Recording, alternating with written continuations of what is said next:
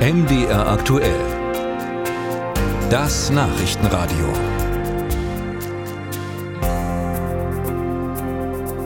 Seit drei Monaten gibt es ja nun das 49-Euro-Ticket. Im Mai ist es mit einigen Anlaufschwierigkeiten gestartet. Und äh, ja, für unter 50 Euro den ganzen Monat unterwegs im Regionalverkehr, das ist die schöne Theorie, aber das ließ sich in der Praxis vor allem kurz nach der Einführung nicht ganz so leicht umsetzen.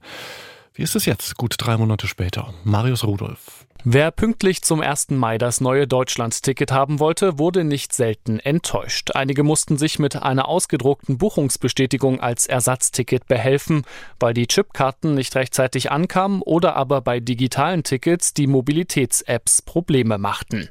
Bei den Verkehrsverbünden in Sachsen, Sachsen-Anhalt und Thüringen sind diese Probleme inzwischen weitestgehend behoben.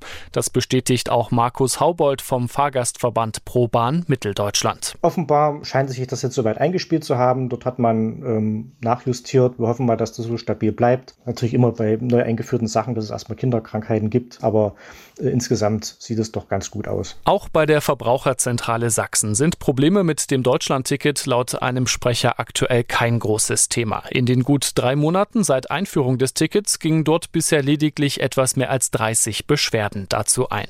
Schwierigkeiten gibt es manchmal noch beim Auslesen der Chipkarten, da nicht alle der knapp 75 Verkehrsverbünde in Deutschland den gleichen Standard nutzen. Weil die Verbünde eine dreimonatige Kulanzphase eingeführt hatten, wurden in diesen vom Fahrgast unverschuldeten Fällen bisher aber in der Regel keine Strafen fällig und das wird auch erstmal so bleiben, weiß Juliane Vettermann vom Mitteldeutschen Verkehrsverbund. Ja, die Kulanzphase läuft weiter, darauf hat man sich verständigt damit wirklich alle Kunden, die das nutzen möchten, Vorschriften auch mit einem guten Fahrgefühl wieder nach Hause gehen können. Während viele anfängliche Schwierigkeiten inzwischen also behoben sind, hat sich durch das große Interesse am Deutschlandticket ein zwar vorhersehbares, aber dennoch bisher nicht gelöstes Problem ergeben. Man merkt jetzt in den Ballungszentren, da sind teilweise Fahrgastzuwächse und auf äh, Hauptstrecken und Bahnverkehr, wo jetzt die Fahrgastzahlen explodieren, wo man teilweise nur noch Stehplätze bekommt. Sagt Markus Haubold vom Fahrgastverband ProBahn Mitteldeutschland. Dass die Nachfrage so stark gestiegen ist, merkt auch Christoph Heu Heuing deutlich. Er ist Geschäftsführer vom Verkehrsverbund Mittelthüringen, kurz VMT. Es ist äh, an einigen Stellen äh, deutlich schlimmer geworden. Wenn die Fahrzeuge schon vorher voll waren und jetzt eine Menge Menschen dazukommen, die jetzt einfach zusätzliche Ausflugsfahrten mit der Eisenbahn machen, dann ist es äh, so, dass teilweise Leute stehen bleiben. Vor allem zu Stoßzeiten kommen die Verkehrsverbünde inzwischen auf viel genutzten Strecken an ihre Kapazitätsgrenzen. Einzelne Bahnunternehmen haben bereits reagiert.